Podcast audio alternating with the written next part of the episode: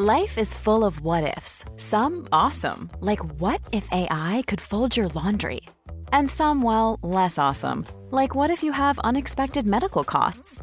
United Healthcare can help get you covered with Health Protector Guard fixed indemnity insurance plans. They supplement your primary plan to help you manage out of pocket costs. No deductibles, no enrollment periods, and especially no more what ifs. Visit uh1.com to find the Health Protector Guard plan for you. España destruye empleo en un mes de julio por primera vez en más de dos décadas. ¿A qué se debe este mal dato de afiliación a la seguridad social y de paro registrado en un mes de julio? es el augurio de una situación en el mercado laboral mucho más complicada de lo que nos vendía hasta la fecha la propaganda triunfalista del gobierno? Veámoslo.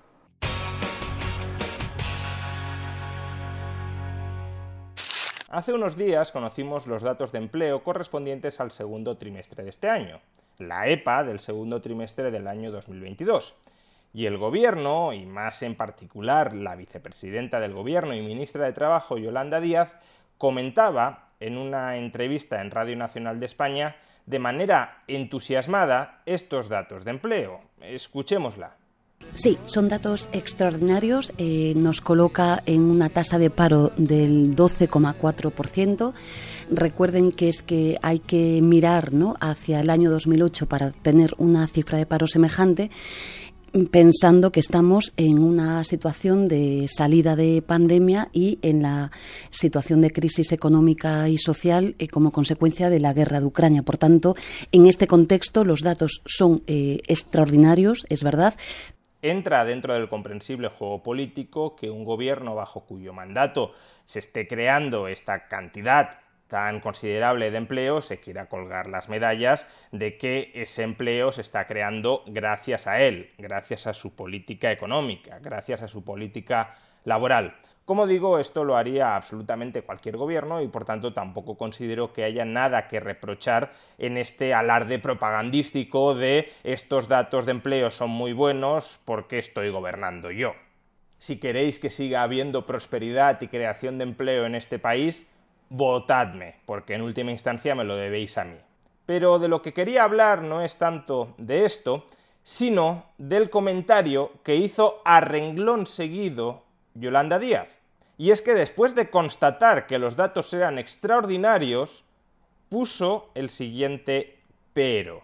En este contexto los datos son eh, extraordinarios, es verdad, pero mm, quiero manifestar, desde luego, como siempre, la solidaridad con todas las familias que hoy siguen teniendo a mm, miembros en paro y también en un principio de prudencia, por cuanto que desde el día 15 de este mes nosotros ya estamos notando eh, también ciertas incertidumbres en el mercado de trabajo.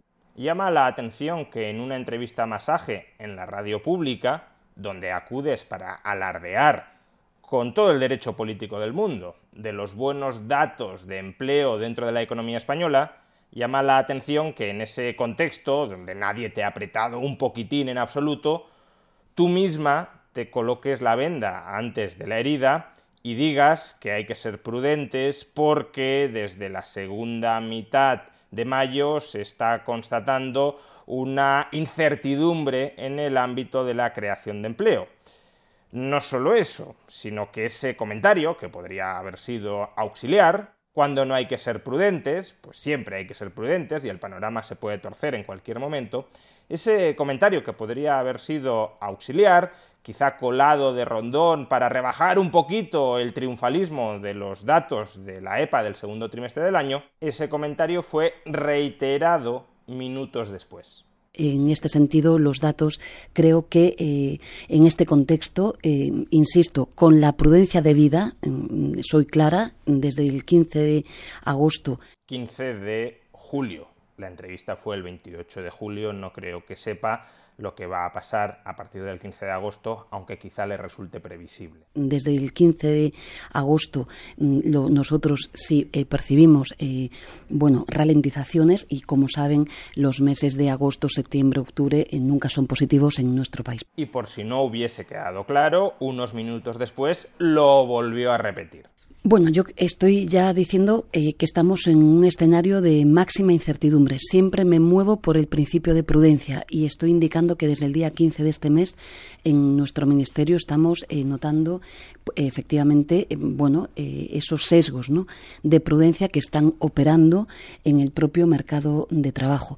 Sesgos de prudencia que están operando en el mercado laboral y en qué se traducen esos sesgos de prudencia que están operando en el mercado laboral?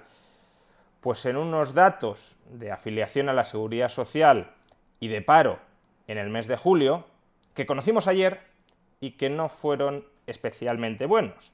Dejemos que el diario El País, que no es un periódico especialmente antigubernamental, nos resuma las claves de estos malos datos de estos sesgos de prudencia que están operando en el mercado laboral correspondientes al mes de julio. Titula el país. La creación de empleo se frena. Sube el paro y los afiliados caen en un mes de julio por primera vez en 21 años. La ministra de Trabajo nos había dicho que tradicionalmente los meses de agosto, septiembre y octubre son malos meses para el empleo en España. Y como saben, los meses de agosto, septiembre, octubre eh, nunca son positivos en nuestro país. Claro, pero estamos hablando del mes de julio, no de agosto, septiembre u octubre. Y resulta que el mes de julio no suele ser un mal mes para la creación de empleo, para la afiliación a la seguridad social. Tan es así que el dato que conocimos ayer fue el peor dato en 21 años que se dice pronto.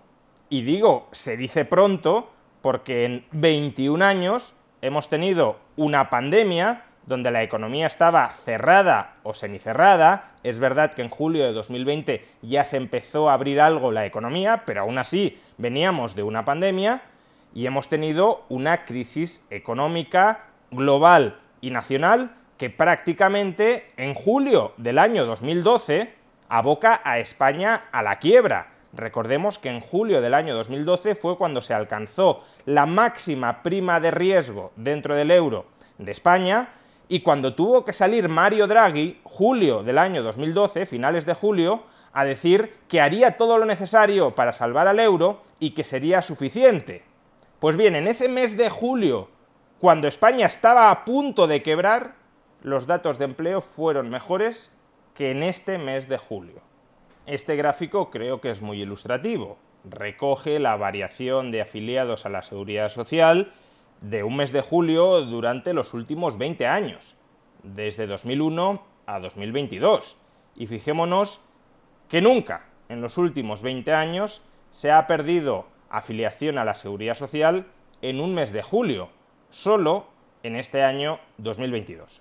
Y no solo eso, con algunas excepciones muy contadas, entre ellas precisamente julio del año 2012, julio suele ser un mes de creación de afiliados a la seguridad social relativamente intenso.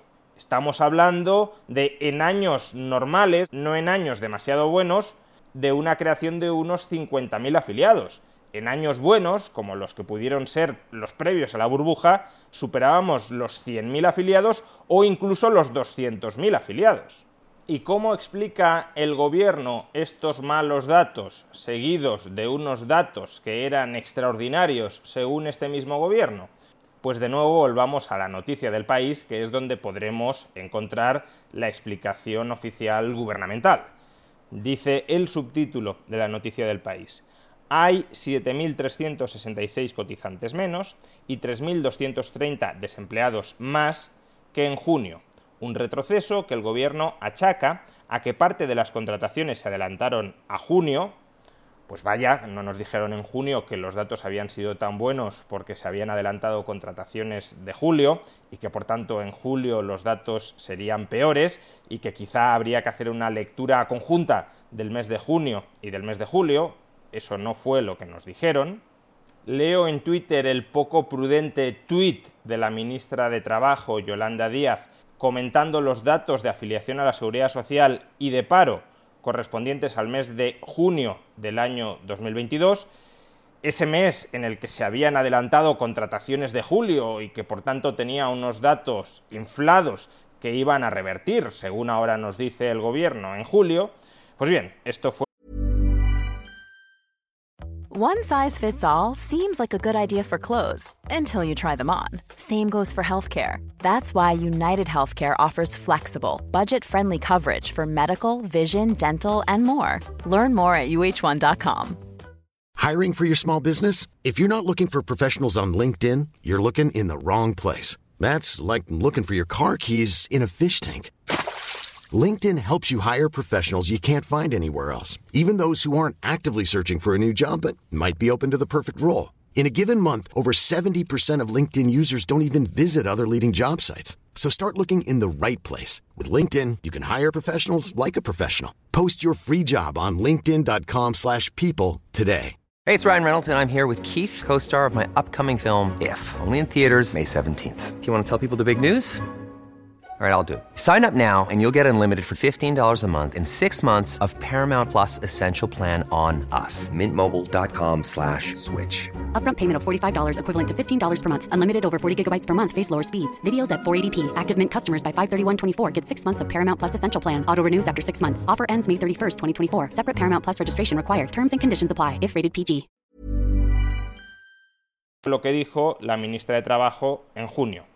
El paro en junio ha bajado en 42.409 personas, continuando con la reducción del pasado mes, en donde, por primera vez desde 2008, nos situábamos por debajo de las 3 millones de personas en desempleo. Una cifra positiva que refleja el fortalecimiento del mercado de trabajo. Y continúa Yolanda Díaz. Las personas más jóvenes se están viendo especialmente beneficiadas por el aumento de la contratación indefinida. Queda aún mucho por hacer, pero estamos demostrando que hay un modelo alternativo a la precariedad, el trabajo digno y con derechos. Y finalmente, en un contexto de incertidumbre marcado por la guerra en Ucrania y la inflación, el mercado de trabajo está aportando estabilidad y fortaleza. Apostar por la protección social y por empleos de calidad está permitiendo paliar los efectos más adversos de la crisis. Yo aquí la verdad no veo mucha prudencia. No veo que Yolanda Díaz esté diciendo estos datos son buenos, pero tengamos en cuenta que se han adelantado contrataciones de julio y por tanto son mejor de lo que parecen. No, está diciendo que el mercado laboral está muy fuerte a pesar de las incertidumbres, a pesar de la inflación, a pesar de la guerra y que de hecho el mercado laboral es un ancla, una garantía frente a ese empobrecimiento que se está generando de manera exógena a la economía española pero ahora resulta que el gobierno ya sabía que se estaban adelantando contrataciones de julio a junio y que por tanto los malos datos del mes de julio eran esperables, eran comprensibles, no son especialmente alarmantes porque simplemente es una reordenación mensual de las contrataciones. Pues haber sido suficientemente prudentes en junio como para alertar de esto. En cualquier caso, esta no es la única causa a la que el gobierno atribuye el mal dato de afiliación a la seguridad social de julio, sino que, según el diario El País, seguimos leyendo, el gobierno achaca a que parte de las contrataciones se adelantaron a junio y al fin de los contratos a profesores tras el curso escolar.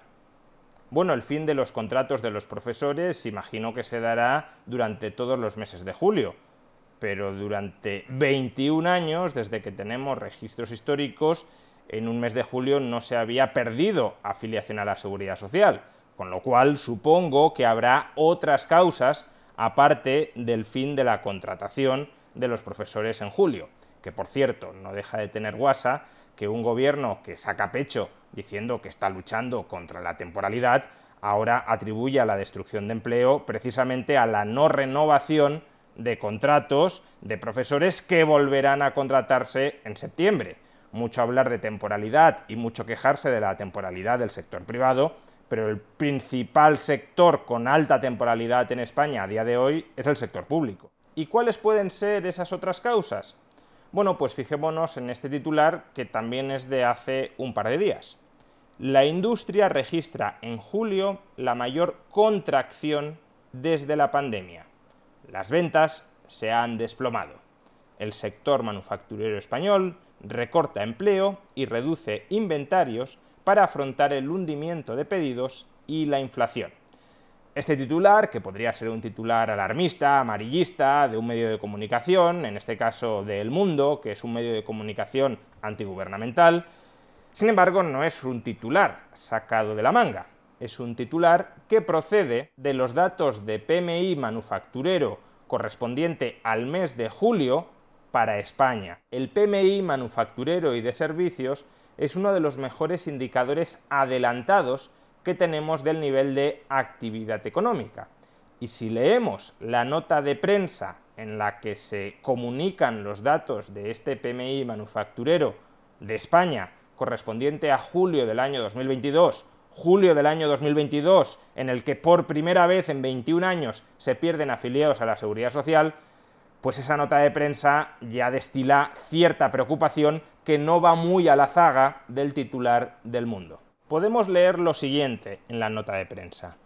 El índice PMI señala una contracción económica del sector manufacturero a medida que los nuevos pedidos se desploman. Conclusiones clave.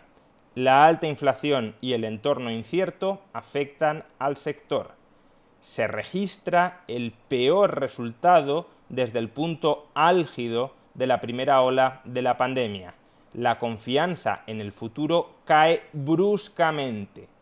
Todo esto son palabras que están recogidas en una nota de prensa donde se comunican los resultados del PMI. No son titulares o comentarios alarmistas de ningún opinólogo, de ningún medio de comunicación amarillista, no, es un comunicado oficial. Y seguimos leyendo. En julio, el sector manufacturero español entró en territorio de contracción por primera vez en año y medio. El deterioro de la salud del sector reflejó en gran medida una caída considerable de los nuevos pedidos debido a que la demanda se debilitó en un momento de fuertes presiones inflacionistas e incertidumbre económica generalizada.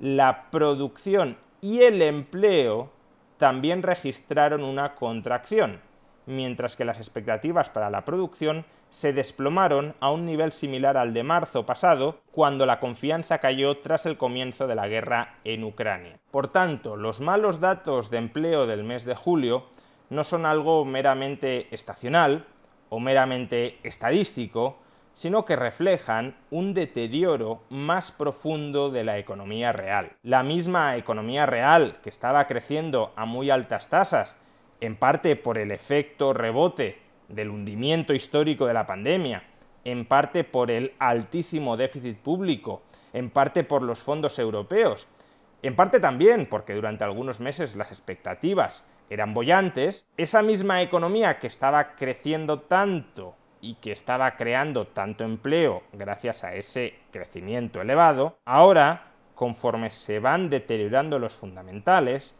o más bien conforme emergen los problemas subyacentes que ya existían en la economía española cuando estaba creciendo tanto y creando tanto empleo, ahora que emergen esos problemas, ahora que la economía se ralentiza, ahora que surgen incertidumbres, sesgos de incertidumbre que ya operan en el mercado laboral, el mercado laboral está empezando a reaccionar y está empezando a reaccionar con unos datos de empleo que no solo han sido peores de lo esperado, sino que han sido los peores en un mes de julio desde hace más de dos décadas. Y si todo esto es así, si durante los próximos meses viene un periodo de contracción económica y un periodo de ralentización o de destrucción de empleo, ¿qué creen que hará el gobierno de PSOE Podemos al respecto?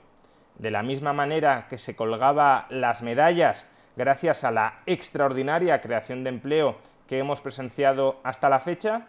¿Se descolgará esas medallas y se atribuirá la responsabilidad en esa destrucción de empleo? ¿O más bien lo que sucederá es que atribuirá esa ralentización económica y esa destrucción de empleo a causas exógenas que no afectan en absoluto a su modelo laboral, a su modelo económico, a su política económica, a su política laboral? Lo que nos dirá el gobierno es que cuando se crea empleo es gracias a él, pero que cuando se destruye empleo es a pesar de él que la creación de empleo no era por el déficit público, por los fondos europeos, por la política de tipos de interés extraordinariamente bajos del Banco Central Europeo, no, que la creación de empleo era por su nuevo modelo de relaciones laborales, por la confianza que inspiraba a este gobierno al empresariado español, por las buenas decisiones de política económica adoptadas, y ahora la destrucción de empleo será por Putin, por la inflación, por la subida de tipos de interés del Banco Central Europeo,